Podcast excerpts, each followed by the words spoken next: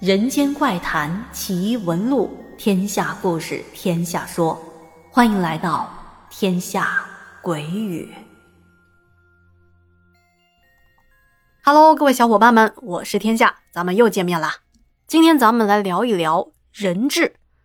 今天的内容主要分成两个部分啊，一部分是讲人质的由来，就是载入史册的历史事件。第二部分当然不能离开咱们栏目的主题啊，要么是恐怖故事，要么是灵异故事嘛。今天就来说说每年都有人提的，在各个公众号上还有视频号上反复提及的泰国人质事件了。首先，我们先来说说历史上的人质是怎么来的。相信您也都听说过人质大概是一个什么东西，也知道哦，这是汉高祖刘邦的结发妻子。吕雉，吕太后发明的一种酷刑。很多人说，吕雉是因为嫉妒戚夫人，所以在刘邦去世以后对戚夫人下毒手。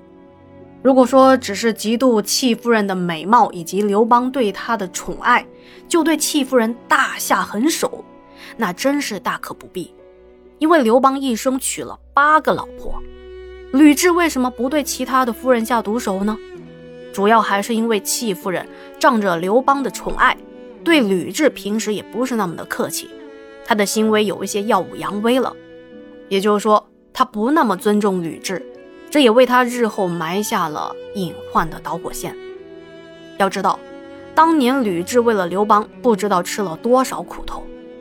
吕雉出生富贵之家，她嫁给刘邦的时候才十几岁，而刘邦当时已经四十多了。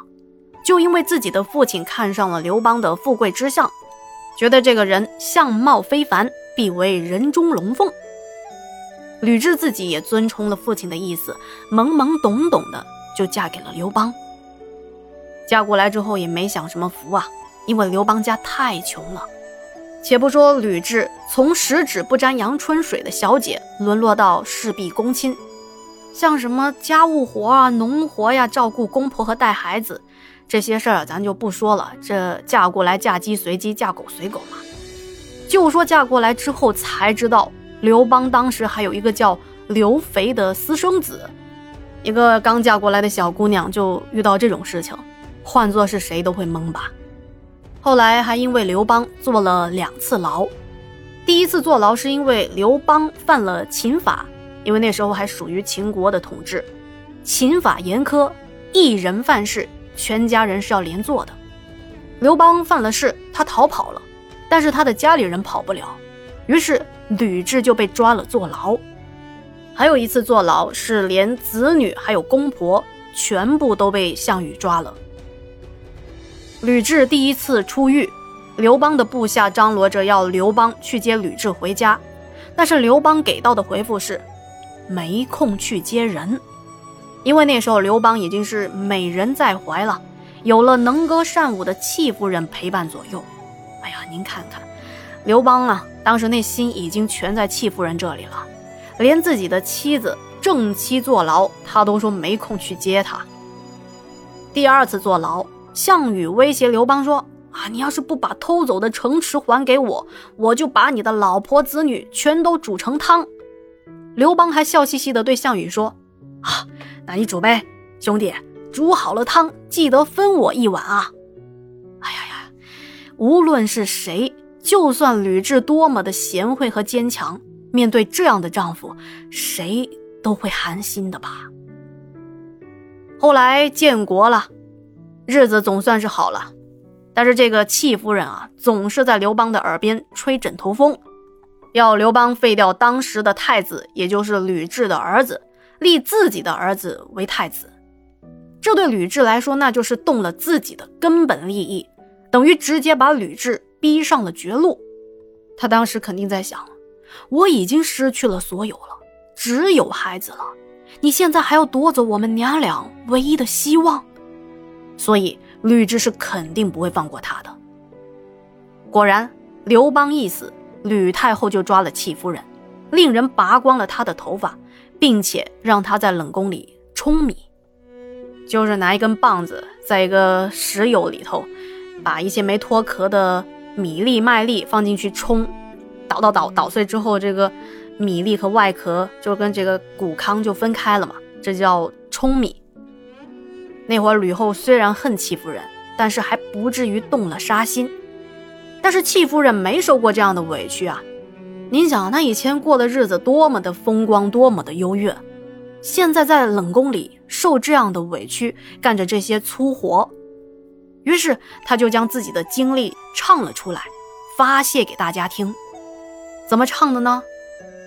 子为王，母为奴，终日冲薄暮。常与死为伍，相离三千里，当谁耻告汝？就说自己的儿子还是个王爷，在享受着福，而母亲却成为了俘虏，作为一个奴隶，整天从早上冲米冲到晚上，以死为伴，相隔三千里，这个事情谁能帮我告诉给自己的儿子呢？但是他不知道。这首歌谣相当于提醒了吕雉，哦，对呀，你还有个儿子活得好好的，要是你儿子以后长大了，还有可能会替他的母亲，也就是戚夫人报仇。于是吕雉一不做二不休，先毒死了戚夫人的儿子刘如意，接着把戚夫人做成了人质，剁掉她的四肢，挖出眼睛，并且用融化的铜水。注入她的耳朵，使她失聪，也有说是用草药给熏聋的，还有灌药灌入他的喉咙，毁坏其声带，割去他的舌头，让他变成哑巴。最后啊，把这个既聋又哑还瞎，而且还没有四肢的残疾人装进一个水缸里，这就成为了人质了。吕太后还把他丢在厕所。让戚夫人痛苦的死去。也就是说，当时吕雉的内心有多大的委屈，那么对戚夫人就有多大的仇恨。除了戚夫人得罪了他，还有很大一部分就是对刘邦长年累月的恨。咱也就明白了，人质这个东西是吕雉在怀着极大的仇恨下对戚夫人定制的一种酷刑。